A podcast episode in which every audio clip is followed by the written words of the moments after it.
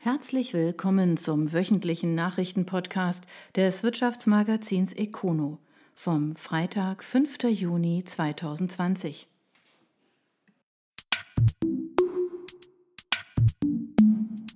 Menschen der Woche. Nicht nur das Drahtcenter Hochrhein stellt die Führung neu auf. Laufenburg. Karina Kuttrow wird in wenigen Monaten allein die Geschicke der Drahtcenter Hochrhein leiten. Mehr darüber finden Sie auf econo.de in unserem Menschendossier für den Monat Juni. Darin lesen Sie zudem über die Wechsel bei Weckenmann, der Kreissparkasse Rottweil oder auch bei Service Scope sowie weitere Personalnachrichten. Übrigens, auf econo.de können Sie auch noch einmal die wichtigsten Personalien aus dem Monat Mai nachlesen oder aus dem Monat April.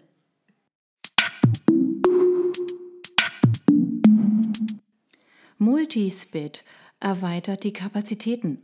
Der Baudienstleister Freiler erstellt bis Ende des Jahres für den Logistiker einen weiteren Neubau unweit des Hauptsitzes. Singen. Ohne großes Aufheben haben die Arbeiten für einen neuen Logistikkomplex der Multisped am Standort Singen begonnen. Bereits bis Ende des Jahres wird die Freiler Gruppe unter der Federführung der Niederlassung Villingen-Schwenningen den 2000 Quadratmeter großen Neubau mit zusätzlichen 300 Quadratmetern Verwaltungsfläche realisieren. Der Komplex entsteht in unmittelbarer Nähe zum Hauptsitz der Spedition und soll nachhaltig sein. Die Wärmepumpe wird durch eine Photovoltaikanlage auf dem Dach mit Strom gespeist. Multisped transportiert seit 30 Jahren unterschiedliche Waren. Aktuell beschäftigt das Unternehmen 150 Mitarbeiter an drei Standorten, wobei sich Multisped vor allem in der Textillogistik einen Namen gemacht hat.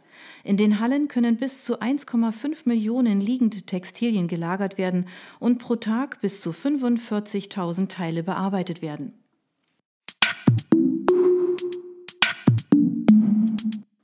Festwiese wird zum Lebensraum. Die Stiftung Liebenau verwirklicht ihr 31. Wohnprojekt unter einer besonderen Überschrift. Das Millionenprojekt hat eine lange Vorlaufzeit. Auingen. Mit dem symbolischen Spatenstich haben die Arbeiten für ein Mehrgenerationenhaus mit 25 Wohneinheiten, einer Begegnungsstätte sowie einem Servicezentrum begonnen. 7,5 Millionen Euro investiert die Investorengruppe Kraus und Ruf Projekte aus Überlingen, um die Pläne des Architekten Haro Kraus umzusetzen. Belebt wird das Areal nach dem Konzept der Stiftung Liebenau, die Lebensräume für Jung und Alt erarbeitet und über entsprechende Fachkräfte für die Gemeinwesenarbeit verfügt. Für die Stiftung ist es nach eigener Aussage das 31. derartige Projekt. Bürgermeister Henrik Wengert zeigte sich von der Konstellation überzeugt. Wir haben eine sehr anspruchsvolle Architektur bekommen und wir haben ein überragendes Konzept der Liebenau wobei die Bürger bei dem Projekt gegenüber dem Rathaus sehr genau hinschauen. Schließlich handelt es sich um die ehemalige Festwiese und die Idee einer generationenübergreifenden Bebauung wurde bereits 2003 in einem Bürgerworkshop herausgearbeitet. Seitdem sind mehrere Anläufe zur Realisierung aus unterschiedlichen Gründen gescheitert.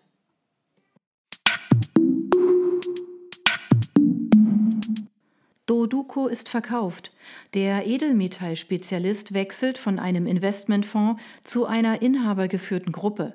Voraussetzung dafür waren ganz andere Verhandlungen in den vergangenen Wochen. Pforzheim.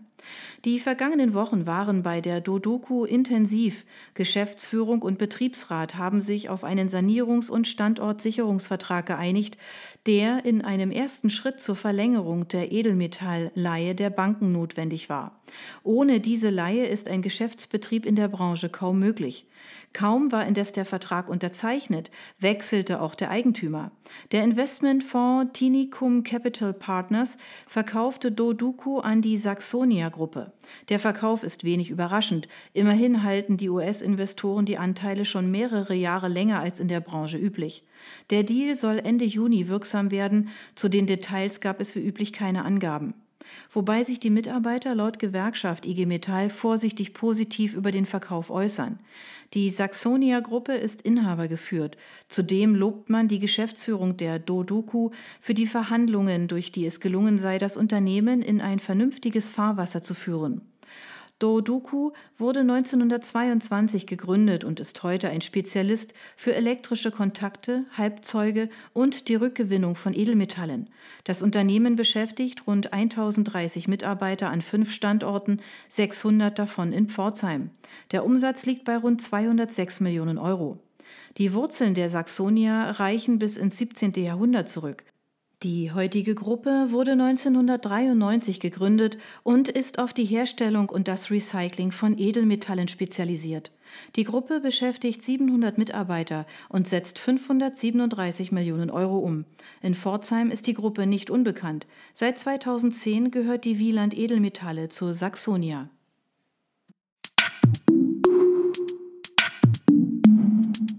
Viktor Rehm ohne Zukunft. Alle Lösungen für den insolventen Verbindungsspezialisten haben sich zerschlagen, auch wegen der Banken. Doch die IG Metall findet ein anderes Detail makaber. Pforzheim. Noch vor wenigen Wochen herrschte zumindest verhaltene Hoffnung bei der Viktor Rehm. Eine Investorenlösung aus dem Kreis der Mitarbeiter wurde auf den Weg gebracht. Damit hätten zumindest 60 Prozent der Arbeitsplätze erhalten werden können. Doch am Ende hat auch das nicht geklappt. Jetzt ist auch der letzte Interessent abgesprungen. Insolvenzverwalter Marc Schmidt-Thieme hat deshalb die Schließung des Betriebes auf Ende September angekündigt. Arno Rastetter, Sprecher der IG Metall Pforzheim, ordnet es so ein. Leider konnten alle Interessenten die Finanzierung einer Weiterführung nicht stemmen, beziehungsweise die Kreditinstitute waren nicht bereit, die Finanzierung abzusichern.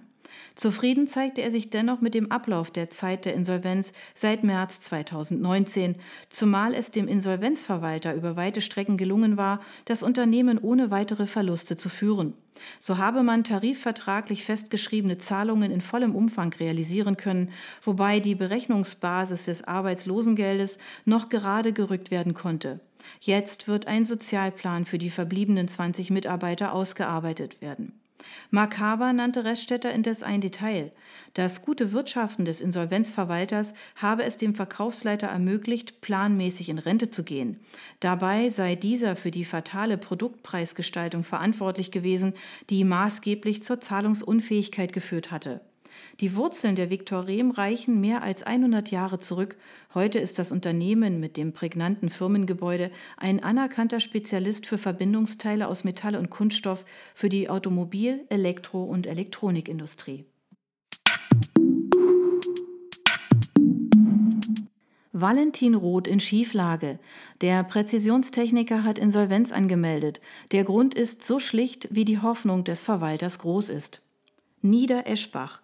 Die Valentin Roth hat Insolvenz angemeldet. Als Grund nannte Insolvenzverwalter Florian Götz von der Kanzlei Schleich und Kollegen die Reduzierung der Aufträge durch einen Großkunden.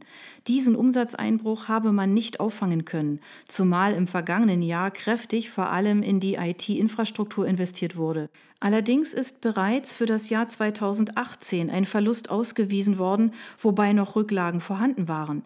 50 Mitarbeiter sind von der Schieflage betroffen. Nach Angaben von Götz gibt es bereits drei Interessenten, die das Unternehmen übernehmen würden. Er zeigte sich in Zeitungsberichten zuversichtlich, bereits bis Anfang Juli eine tragfähige Lösung aushandeln zu können. Dabei hilft ihm, dass die Auftragslage, abgesehen von dem Großkunden, gut sei. Die GmbH wurde 1960 als Ein-Mann-Unternehmen von Valentin Roth gegründet. Später wurden mehrere andere Firmen aus dem regionalen Umfeld übernommen. Heute produziert das Unternehmen auf 3500 Quadratmetern Fläche Präzisionsteile und Baugruppen für verschiedene Branchen. ENBW testet Netzi auf See. Der Energieversorger will die Offshore-Windenergie noch profitabler machen und zugleich in einen ganz neuen Markt vorstoßen. Karlsruhe. Das seltsam anmutende Konstrukt existiert zwar bislang nur im Maßstab 1 zu 10, beeindruckend schaut es dennoch aus. Der Energiekonzern ENBW testet zusammen mit dem Ingenieurunternehmen Aerodyn Energy Ring auf einem Baggersee bei Bremerhaven eine neuartige Windenergieanlage. Die Anlage mit dem Projektnamen Netzi besteht aus zwei Rotoren, aktuell nur 18 Meter hoch, im Realbetrieb dann 180 Meter, sowie einer schwimmenden Plattform. Diese Schwimmfähigkeit kann für die Branche einen Durchbruch bedeuten und damit auch für die ENBW als einen der größten Betreiber von Offshore-Windparks. Bislang müssen die Anlagen nämlich aufwendig und damit teuer im Meeresboden verankert werden. Bei 50 Metern Tiefe ist bislang technisch Schluss, was die nutzbare Fläche einschränkt. Branchenkenner rechnen damit, dass die Schwimmtechnologie die Kosten für die Installation einer Anlage um bis zu 60 Prozent drücken könnte. Die Stromproduktion würde damit noch ertragreicher, diese Kraftwerke gehören bereits jetzt zu den effizientesten. Kein Wunder, dass Hanna König, Leiterin Wind- und Maritime Technik der ENBW, durchaus ins Schwärmen gerät. Das Potenzial ist riesig. Mit der neuen Technologie kommen Länder und Meeresflächen mit großen Wasserflächen in Frage und erweitern so die Möglichkeiten der regenerativen Energiegewinnung. Allerdings testet die ENBW nicht allein das Potenzial. Auch die Versorger Energy bzw. RWE und Shell haben derartige Technologien in der Erprobung. Die Karlsruher legen deshalb ein forsches Tempo vor. Während aktuell noch auf dem Baggersee geprobt wird, soll sich Netzi bereits im Sommer auf der Ostsee bei Wind und Wellen bewähren. Bei der ENBW denkt man das Projekt aber jetzt bereits größer. Wenn die Tests erfolgreich ablaufen, soll sich die Anlage in Originalgröße in China bewähren. In diesem Markt sieht man in Karlsruhe demnach das größte Potenzial für derlei Anlagen. Für die ENBW wäre das zugleich der Einstieg in einen ganz neuen Markt.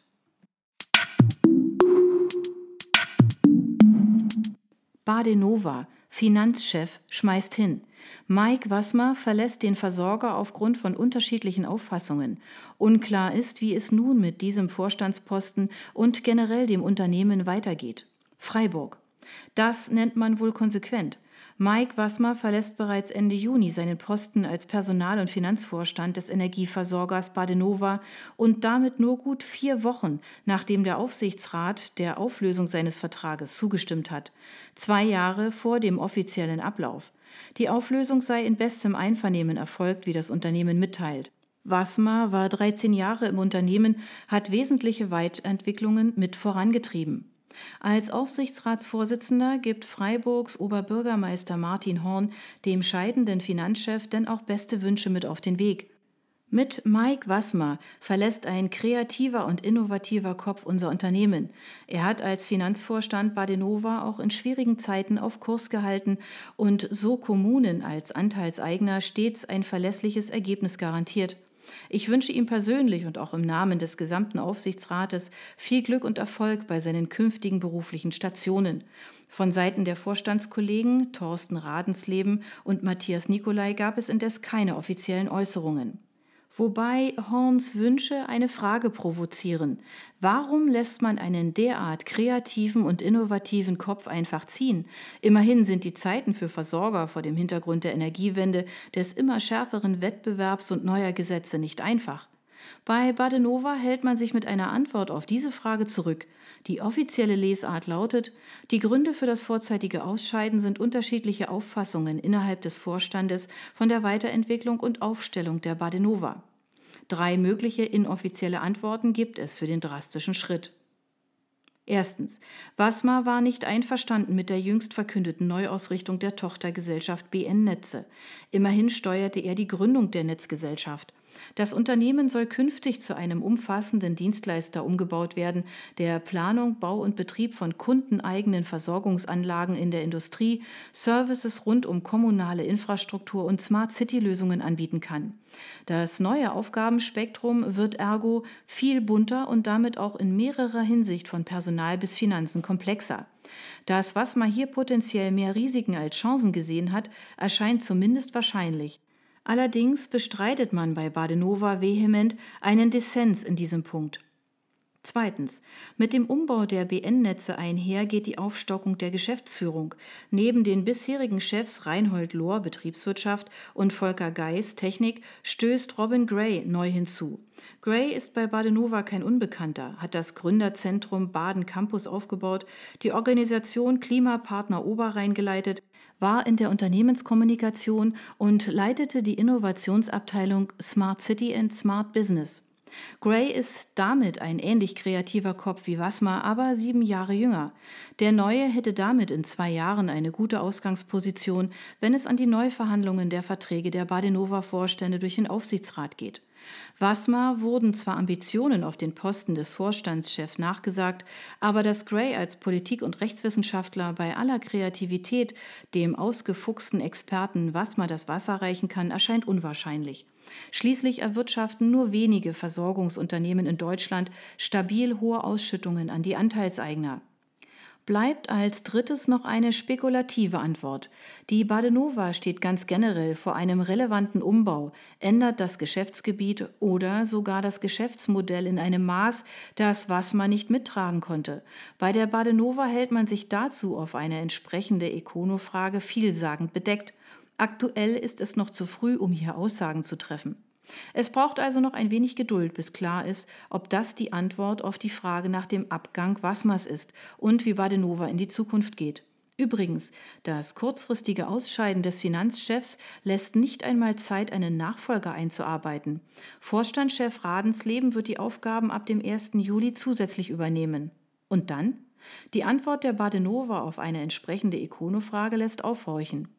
Wie es mit dem Vorstand von Struktur und gegebenenfalls Neubesetzung her weitergeht, ist noch offen. Badenova stehen also spannende Wochen bevor.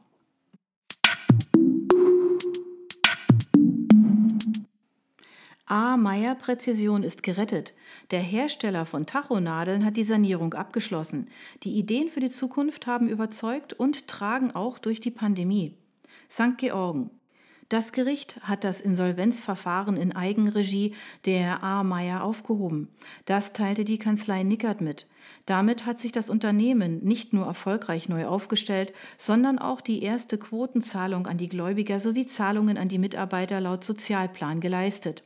Die weiteren und letzten Zahlungen sind nach Angaben der Kanzlei jeweils für Mai 2021 und 2022 terminiert und werden als vertrauensbildende Maßnahme durch Sachverwalter Dirk Pehl weiter überwacht. Nach Angaben der Kanzlei sind auch die Auswirkungen durch die Corona-Pandemie aufgrund des robusten Sanierungsplans bislang vergleichsweise gut bewältigt worden. Zwar habe das Unternehmen zeitweilig Kurzarbeit anmelden müssen, insgesamt sei A. Meyer durch das Verfahren zu einem widerstandsfähigen Unternehmen geworden, das die Pandemie gut überstehen wird. Die Gläubigerversammlung hatte Ende März nach Angaben der Kanzlei Nickert einmütig dem vorgelegten Finanzplan zugestimmt. Damit wurde der Weg freigemacht, damit dieses traditionsreiche Unternehmen erhalten bleiben kann, so Sanierungsberater Cornelius Nickert. Die A. Meyer Präzision hat nach eigener Aussage beim Amtsgericht Villingen-Schwenningen einen Insolvenzplan eingereicht, um so rasch wie möglich das Eigenverwaltungsverfahren verlassen zu können. Die Eckpunkte? Die beiden Standorte in St. Georgen und Peterzell sollen erhalten bleiben, ebenso die verbliebenen 150 Arbeitsplätze. Auch Geschäftsführer Thomas Ostkamp bleibt in der Position. Gehen werden aber die bisherigen Gesellschafter. Sie sollen durch einen Investoren ersetzt werden. Nähere Angaben wurden indes nicht gemacht. Laut dem eingereichten Plan können die unbesicherten Gläubiger im April mit der Auszahlung einer festen Quote in Höhe von 16,25 Prozent rechnen. Zudem sind weitere Zahlungen in 2021 und 2022 vorgesehen, wodurch am Ende eine Quote von knapp über 20 Prozent erreicht werden würde. Neben dem Insolvenzgericht müssen auch die Gläubiger diesem Plan zustimmen. Die A. Meyer Präzision wurde vor 150 Jahren gegründet. Heute hat sich das Unternehmen vor allem auf die Herstellung von Tachonadeln spezialisiert, von denen aber immer weniger benötigt werden. Im Mai 2019 ist das Unternehmen deshalb unter den Schutzschirm geschlüpft. Mit 222 Mitarbeitern erwirtschaftete A. Meyer im Jahr 2017 ein Rohergebnis in Höhe von 14,5 Millionen Euro.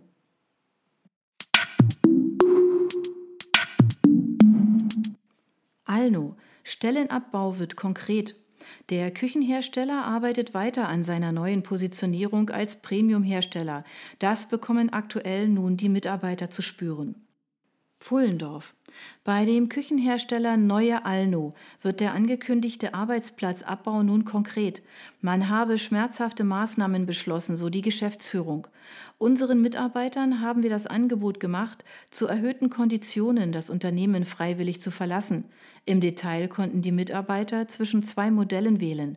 Entweder sie scheiden auf Ende des Jahres aus dem Unternehmen aus, sind aber bereits ab Ende Juni freigestellt, oder sie wechseln in eine Transfergesellschaft. Beide Modelle sahen zusätzlich eine Abfindung vor. Laut einem Bericht des Südkurier liegen nun konkrete Zahlen zum Abbau von Arbeitsplätzen vor. Demnach wechseln 54 Mitarbeiter in eine Transfergesellschaft und fünf erhalten eine betriebsbedingte Kündigung. Am Ende fällt der Abbau damit nicht so stark wie befürchtet aus. Gerüchte sprachen von bis zu 80 Personen, die gehen sollten. Von Seiten des Unternehmens gab es noch keine Stellungnahme. Der Küchenhersteller Neue Alno arbeitet nach dem Start im März 2018 weiter an der Neupositionierung. Dafür werden aktuell die Abläufe weiter gestrafft und es muss Personal abgebaut werden.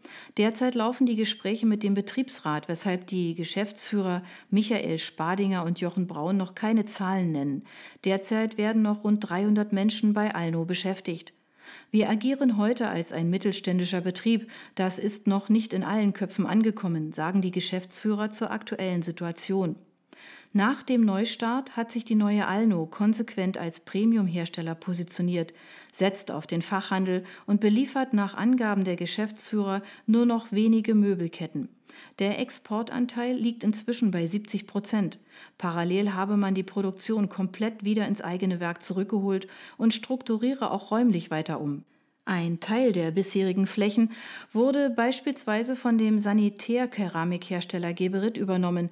Weitere Mieter werden gesucht. Insgesamt ziehen die Geschäftsführer in einer Mitteilung ein positives Fazit des Neuanlaufs. Man sei agiler und effizienter geworden, was indes auch zu einem geringeren Personalbedarf führt. Alno wurde 1927 von Albert Notdorf gegründet und mauserte sich im Verlauf der Jahrzehnte zu einem der führenden und bekanntesten Hersteller von Küchen mit verschiedenen Marken.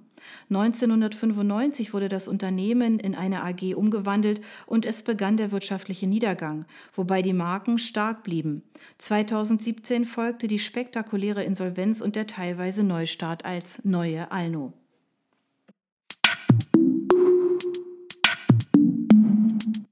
Corona nur eine der Baustellen. Der Zulieferer Witzenmann wächst trotz allerlei Herausforderungen moderat. Bei dem, was noch auf der Agenda steht, ist die Bewältigung der Pandemie ein Mosaikstein. Pforzheim. Um ein Prozent auf 644 Millionen Euro ist die Witzenmann-Gruppe im vergangenen Jahr gewachsen. Bei dem, was Andreas Kämpfer als Vorsitzender der Geschäftsführung an Herausforderungen alles aufzählt, ist man versucht auszurufen, immerhin. Denn von den Handlungsbeschränkungen bis zur Mobilitätswende zählt Kämpfer gut ein halbes Dutzend an Baustellen auf, die den Konzern momentan beschäftigen, ganz abgesehen von den Dämpfern durch Corona. Die Umsatzsteigerung im vergangenen Jahr geht nach Angaben des Konzerns vor allem auf den Serienanlauf von Motorleitungen in Tschechien und der Slowakei zurück. In Deutschland, Asien und Nordamerika verlief das Geschäft hingegen unter Vorjahresniveau. Allerdings gibt es einen weiteren Lichtblick. Der neu gegründete Geschäftsbereich Aerospace entwickelte sich planmäßig, allerdings wird der Gesamtumsatz dadurch noch nicht wirklich bereichert wobei sich in diesem Bereich der generelle Umbau des Konzerns spiegelt. Seit 2017 befindet sich Witzenmann in einer strategischen Neuausrichtung, um die Abhängigkeit von Komponenten für Verbrennungsmotoren zu reduzieren.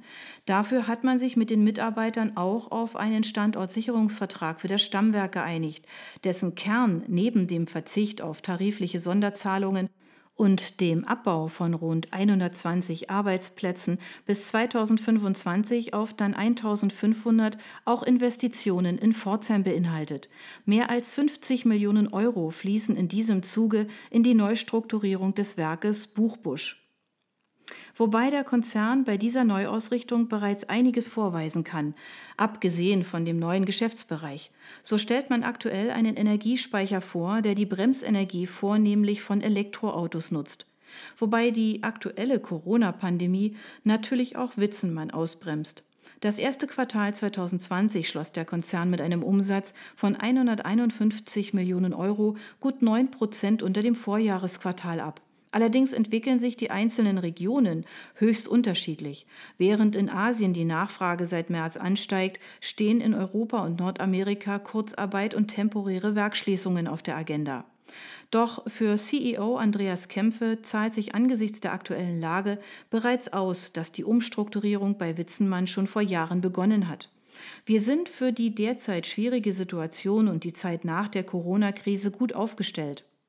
Die Wurzeln von Witzenmann reichen bis ins Jahr 1854 zurück. Damals wurde die heutige Gruppe als Schmuckwarenhersteller gegründet. 1885 erfand Gründer Heinrich Witzenmann zusammen mit dem Geschäftsmann Eugene Levasseur den flexiblen Metallschlauch.